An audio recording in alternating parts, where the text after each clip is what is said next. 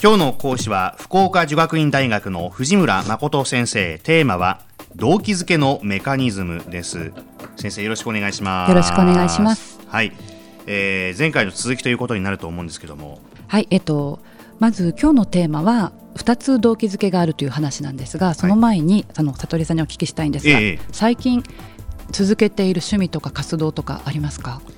えーまあ、続けていると言えるのかどうかはさておきジョギングををやってますね。いいですね。私も最近始めましたが、そうなんですか？えっと、ちなみにその始めたきっかけとかは？きっかけはですねやっぱりそうだな。やっぱり健康に気をつけなきゃいけないっていうところですかね。はい、えっと実はそうなんですね。私も同じでやっぱり健康のためにやってるんですが、えー、えっと動機づけ何か活動を続ける時っていうのはその先にやっぱり何か見返りというか報酬というものが存在するわけですね。はい、で健康であったりそれは美容であったりするんですが、うん、でもその先にあるものが自分の外側にある時にはそれは外発的に動機づけられて行っていると言われます。で中にはやっぱり好きだからやってる人っていますよね、うん、ジョギング、うん、マラソンにしてもですね、はいはい、そうなるとおそらく健康のためという理由ではなくて好きだからやってる、うん、でじゃあこの好きだからやってる人と健康のためにやってる人このジョギングが長く続くのはどちらだと思いますか？やっぱり走るのが好きだからという人の方が長く続くんじゃないでしょうか。はい、でそうなんですね、はい、で自分で好きだからやってるっていう人は自分の内側にあるとこからエネルギーが生じているつまり内発的に動機づけられている人の方が活動は持続すると言われています。あの報酬がなくても頑張る人っていうのはやっぱり見てても安心ですね。でその人は監視がなくとも報酬がなくともやっぱり好きだから続けていく。はいはいという自立した行動を行うので今職場とか教育ではやはりどうやって内発的な動機づけを高めていくかということが取り上げられてます。はい、じゃあまず外発的動機づけなんですけれどどんな報酬があるかというとまずは金銭的なものがありますよね、はい、もちろんそれ以外にもあの罰を与えるということも報酬負の報酬になります。いわゆる叱られたくないからやる。とかですね。あと物質的なものものをあげるとかですね、あと言語的なものもここに含まれるのかもしれません、はいはい、でこういった外発的動機づけっていうのは言い換えるとやらされてるっていう感覚が人に生じるわけですね、はい、で一方内発的動機づけっていうのは好きだからとかやってて楽しい達成感があるやりがいが感じられるってもう内側から出てくるものですね。こういうものはあのやらされてるんじゃなくても自分からやってる。そうなるとやっぱり自分から進んでその活動をしていくということになります。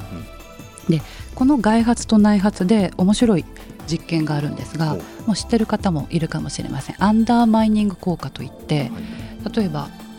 パズルを子どもがやってるとしますよね、はい、で子どもたちを2つのグループに分けます。で片方にはすごい楽しいパズルなんですけどパズルをやった後にご褒美をあげるんですね、でもう片方はご褒美をあげない、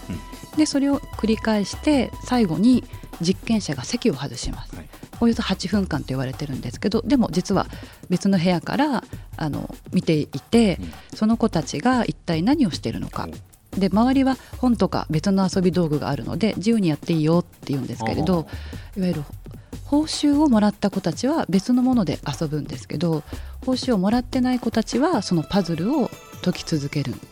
解き続けるんですか、はい、でそれはじゃあなぜこう生じるのかというと、うん、おそらく報酬をもらった子はあの自分がなぜパズルやってるのかっていうとやっぱ報酬をもらったからで、はい、決して好きっていうわけじゃないんですよ、ね、パズルが好きだからってわけではない、はい、で一方報酬をもらわずパズルをやってる子たちはやっぱ自分はパズルが好きだとかパズルに興味関心を持ってると思うと休み時間つまり実験者がいない間もそれをやり続ける。つまり内発的に動機づけられていると言われています。でいわゆる過剰なというか報酬を与えるっていうことは短期的には行動の量とかパフォーマンスは上がるんですけれど最終的に興味関心を薄れさせてやらなくなる。で報酬の与え方には気をつけたがいいと。決して悪いというわけではないんですね、はい、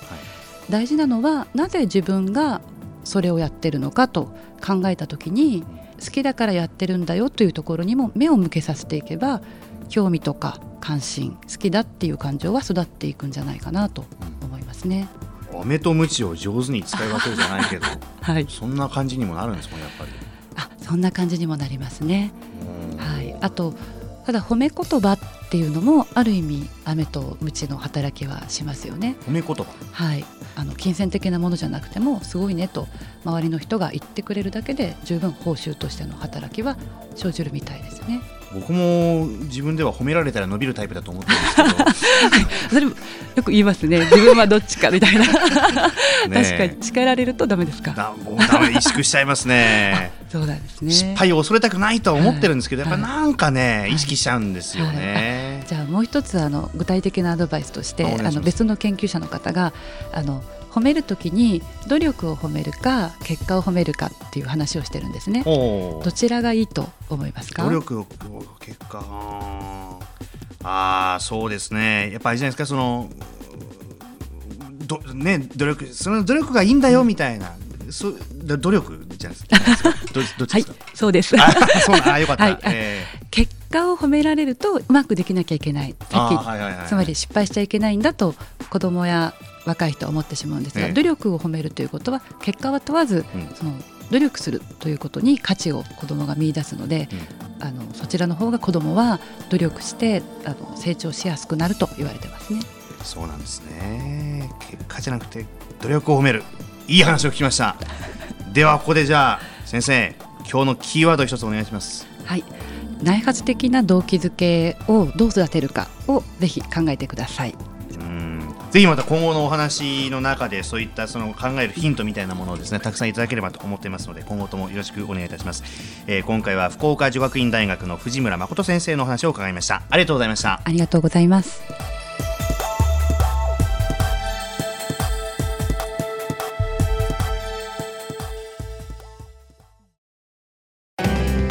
スマートフォンを持ってる皆さんいいことを教えます。ビビックは光だけじゃない。ソフトバンクのスマホも安くなる。2年間パケット代を毎月430円割引。スマホ BB 割 with ビビック好評受付中。詳しくは「ビビック」で検索。